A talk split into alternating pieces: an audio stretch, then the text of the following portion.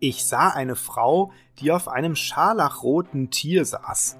Das Tier hatte sieben Köpfe und zehn Hörner und war über und über mit Namen bedeckt, mit denen Gott verhöhnt wurde. Die Frau selbst war in Purpur und scharlachrote Seide gekleidet, und alles an ihr glitzerte von Gold, Edelstein und Perlen.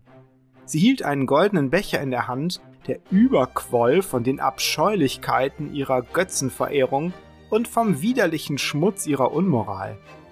Ein geheimnisvoller Name stand auf ihrer Stirn.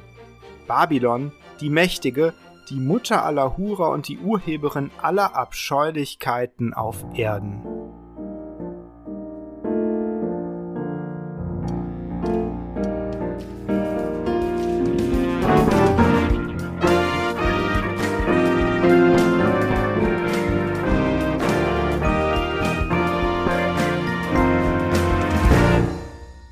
Hier ist Bibel Plus der Podcast rund um die Heilige Schrift und den christlichen Glauben. Und wir sind ja durchaus verstörende Bilder von Johannes gewohnt, wenn er die Offenbarung beschreibt, die Jesus ihm durch Engel und Visionen übermittelt.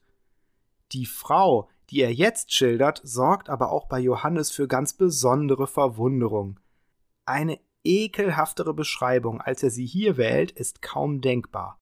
Auf der einen Seite fällt der Prunk auf, mit dem sich die Frau schmückt, Gold und Perlen, Purpur und Seide, und auf der anderen Seite die Fäkaliensprache, mit der der Inhalt ihres Bechers beschrieben wird.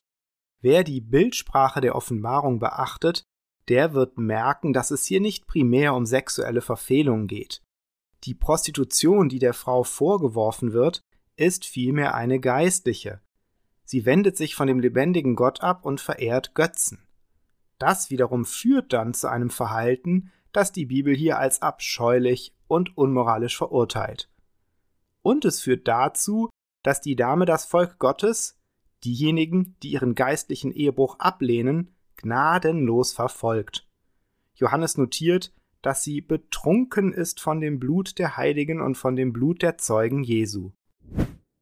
Immerhin werden wir diesmal nicht mit der Vision allein gelassen. Der Engel erklärt Johannes und uns das Geheimnis der Frau und des Tieres, auf dem sie sitzt. Das Tier, das du gesehen hast, ist gewesen und ist jetzt nicht und wird wieder aufsteigen aus dem Abgrund und in die Verdammnis fahren. Und es werden sich wundern, die auf Erden wohnen, deren Name nicht geschrieben steht im Buch des Lebens vom Anfang der Welt an, wenn sie das Tier sehen, das es gewesen ist und jetzt nicht ist und wieder sein wird. Hier werden wir wieder an das Tier erinnert, das wir aus Offenbarung 13 kennen. Dieses Tier steht für die gottfeindlichen politischen Systeme, für Reiche und Staaten, die mit Gewalt und Lüge herrschen und Heil versprechen, das nur Gott selbst geben kann. Wie in Kapitel 13 wird auch hier auf die scheinbare Auferstehung des Tieres angespielt, mit dem das Heilshandeln Gottes imitiert werden soll. Der Hinweis auf die Verdammnis, die auf das Tier wartet, zeigt, dass dieser Versuch vergeblich bleibt. Bis dahin aber unterstützt das Tier mit seiner Macht die Frau bei der Verhöhnung Gottes und ihren Abscheulichkeiten. Was die Identität dieser Frau angeht, bekommen wir noch weitere Hilfestellungen. Die sieben Häupter, auf denen die Frau sitzt, werden als sieben Könige und sieben Berge identifiziert ein klarer Hinweis auf Rom. Es folgt eine Darstellung der Könige, die die Ausleger, man muss es ehrlich zugeben, überfordert. Von diesen Königen heißt es nämlich, fünf seien gefallen, einer da, der andere noch nicht gekommen, und wenn er kommt, muss er eine kleine Zeit bleiben. Viele Theologen versuchen hier eine zeitgeschichtliche Deutung, nachdem diese Verse auf den Mythos des wiederkommenden Nero anspielen sollen. Denn es heißt, dass das Tier der achte König ist, gleichzeitig aber einer von den sieben. Eine überzeugende Identifikation dieser Könige mit tatsächlichen römischen Herrschern ist allerdings schwierig. Soll die Reihe mit Kaiser Augustus beginnen? Dann wäre Nero der fünfte, Vespasian sechste, also derjenige, der zum Zeitpunkt der Vision regiert. Dabei müsste man dann die Soldatenkaiser Galba, Otto und Vitellius ignorieren, die auf Nero folgten. Da deren Herrschaft nur von kurzer Dauer war und ihre Legitimität umstritten, mag das noch plausibel sein. Der siebte Kaiser wäre dann Titus, derjenige, der nur kurz regiert, etwas über zwei Jahre. Und Domitian wäre der wiederkommende Nero. Diese Interpretation hat durchaus einen gewissen Charme, denn was Grausamkeit und Bosheit angeht, konnte Domitian mit Nero durchaus mithalten. Das Hauptproblem dieser Variante liegt darin, dass Johannes dann zur Zeit Vespasians die Offenbarung empfangen haben müsste. Das ist nicht auszuschließen, wird aber von den meisten für sehr unwahrscheinlich gehalten. Die andere Variante beginnt mit Caligula, weil er der erste Kaiser war, der ausdrücklich göttliche Verehrung für sich in Anspruch genommen hat. Hier ist schon die Frage, ob dieser Ausgangspunkt nicht etwas willkürlich gewählt ist.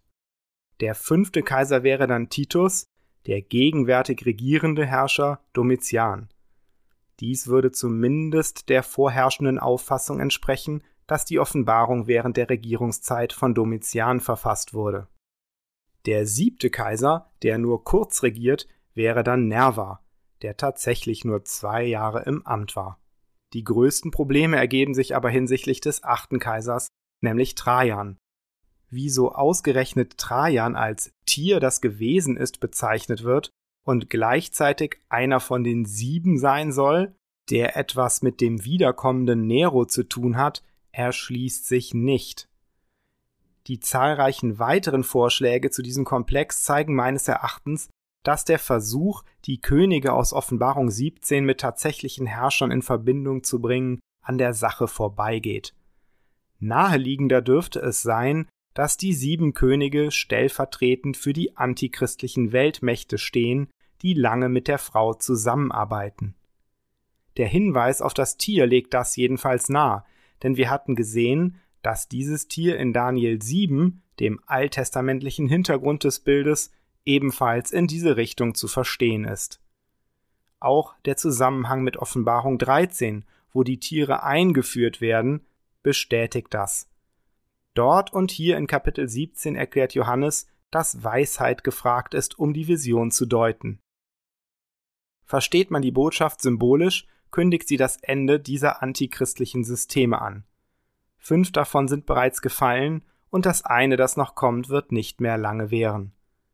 Von dem achten wird dann im Grunde nur noch erwähnt, dass es verdammt werden wird, und seiner Natur nach eine Wiederholung und Zuspitzung der vorherigen Reiche ist. Erstaunlich ist dann, dass die Harmonie zwischen dem Tier und der Frau nicht von Dauer ist. Der Engel erklärt dazu, die Wasser, die du gesehen hast, an denen die Hure sitzt, sind Völker und Scharen und Nationen und Sprachen. Und die zehn Hörner, die du gesehen hast, und das Tier, die werden die Hure hassen und werden sie verwüsten und entblößen und werden ihr Fleisch essen und werden sie mit Feuer verbrennen. Zunächst einmal wird hier die umfassende Geltung des Einflusses der Frau geschildert. Völker, Scharen, Nationen und Sprachen sind ihr unterworfen. Das gottfeindliche System der Hure besitzt also weltweiten Einfluss. Deswegen heißt es auch, dass die Frau die große Stadt ist, die die Herrschaft hat über die Könige auf Erden, was damalige Leser unschwer auf Rom gedeutet haben. Trotz dieses Einflusses wenden sich aber die Herrscher der Erde, angestachelt von dem Tier, am Ende gegen sie. Insgesamt wird so deutlich, auch wenn das Böse übermächtig scheint und in der Ablehnung des Lammes und seines Volkes vereint ist, trägt es doch den Keim der eigenen Zerstörung in sich.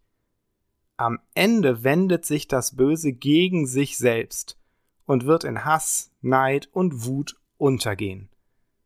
Siegreich bleiben wird nur das Lamm, die Bezeichnung der Offenbarung für Jesus Christus, denn, so heißt es, er ist der Herr aller Herren und der König aller Könige. Im folgenden 18. Kapitel wird uns der Untergang Babylons plastisch vor Augen geführt. Besonders bitter ist dieser Untergang für die Kaufsleute und Schiffsherren, die, so heißt es, reich geworden sind von ihrer großen Üppigkeit. Diese werden weinen und Leid tragen, weil niemand mehr ihre Waren kaufen wird. Gold, Silber und Edelsteine, Öl und Wein und Vieh finden keine Abnehmer mehr. Alles, was glänzend und herrlich war, ist verloren, und man wird es nicht mehr finden. Es wird auch kritisiert, dass Babylon sogar Körper und Seelen von Menschen zur Ware gemacht hat. Und in der Tat war das römische Reich in starkem Maß von Sklavenhandel abhängig. Nach heutigen Schätzungen waren wohl 20 bis 30 Prozent der Bevölkerung des Reiches versklavt. Auch damit geht es zu Ende, wenn Babylon endgültig fällt. Noch einmal wird der Grund für die Zerstörung genannt. Durch die Zauberei Babylons sind die Völker verführt worden und das Blut der Propheten und der Heiligen wurde von ihr vergossen. Genau an diese Heiligen richtet sich dann eine Warnung, die von einer Stimme vom Himmel ausgesprochen wird. Geht hinaus aus ihr, mein Volk, dass ihr nicht teilhabt an ihren Sünden, und hinaus aus ihren Plagen, damit ihr sie nicht empfangt. Denn ihre Sünden reichen bis an den Himmel, und Gott gedachte ihrer Frevel. Bezahlt ihr, wie sie bezahlt hat, und gebt ihr zweifach zurück nach ihren Werken, und in den Kelch, in den sie euch eingeschenkt hat, schenkt ihr zweifach ein. Was ihr Glanz verlieh und was sie verprasste, das schenkt ihr ein als Qual und Leid, denn sie spricht in ihrem Herzen, ich throne hier und bin eine Königin und bin keine Witwe, und Leid werde ich nicht sehen. Darum werden ihre Plagen an einem Tag kommen. Tod, Leid und Hunger, und mit Feuer wird sie verbrannt werden. Denn stark ist Gott der Herr, der sie richtet. Es ist schwer, die Kritik an Konsum und Materialismus zu übersehen, die hier formuliert wird. Auch Jesus hat seinen Jüngern erklärt, dass es nicht möglich ist, gleichzeitig Gott und dem Geld zu dienen. In der Vision vom Untergang Babylons findet diese Kritik ihre Zuspitzung. Babylon ist reich geworden, meist auf Kosten der Schwachen, und hat darüber Gott vergessen. Das kommt in arroganter Selbstgewissheit zum Ausdruck. Ich throne hier und bin eine Königin. Grund für diese Sicherheit sind die materiellen Reichtümer. Babylon meint, alles selbst im Griff zu haben und Gott nicht zu brauchen.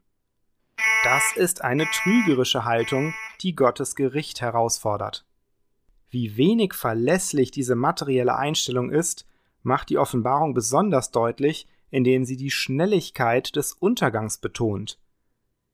Weh dir, du große Stadt, denn in einer Stunde ist verwüstet solcher Reichtum.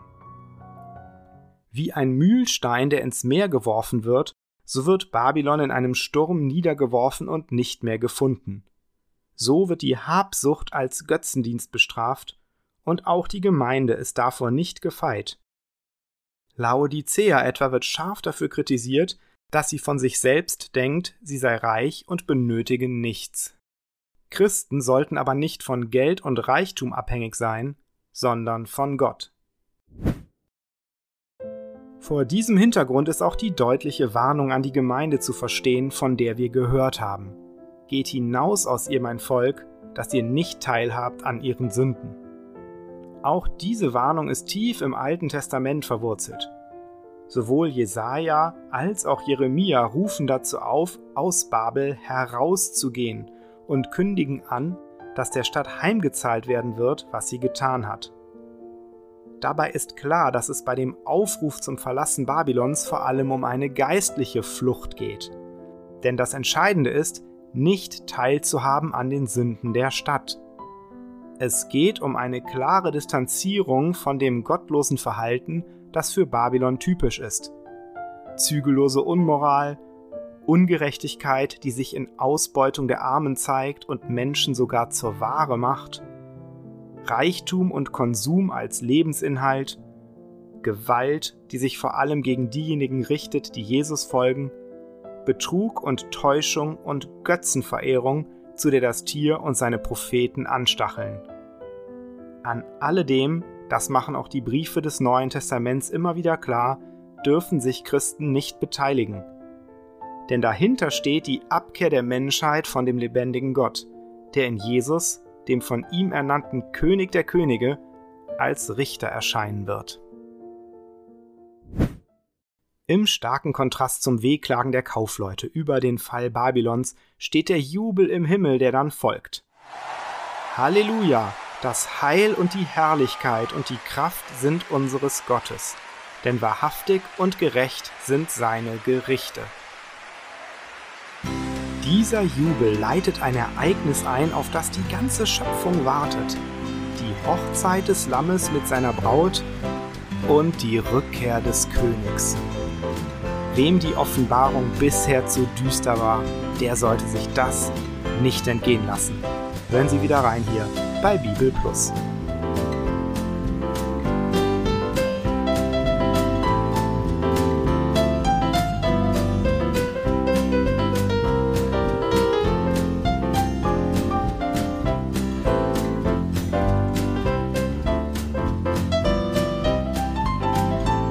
Das war Bibel Plus, der Podcast rund um die Heilige Schrift und den christlichen Glauben. Weitere Informationen und Kontaktmöglichkeiten finden Sie im Internet unter www.bibel.plus.